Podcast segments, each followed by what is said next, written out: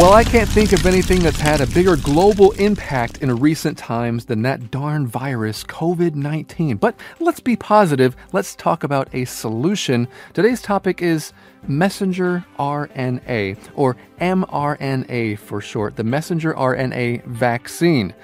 Here it is in Chinese 信使核糖核酸疫苗. Now, if you're not sure what that even means in Chinese, it's okay. I don't really understand the biology between M, be, uh, behind mRNA in English as well. Uh, I'm better at English than biology. But here are some related terms here uh, infectious disease. Now, this is 传染病. Another one that you should know is an immune response. Okay, so 免疫反应. And another one is antibody or antibody and that is Kangti. Now let's see if you can uh, listen for these words in this uh, brief news excerpt.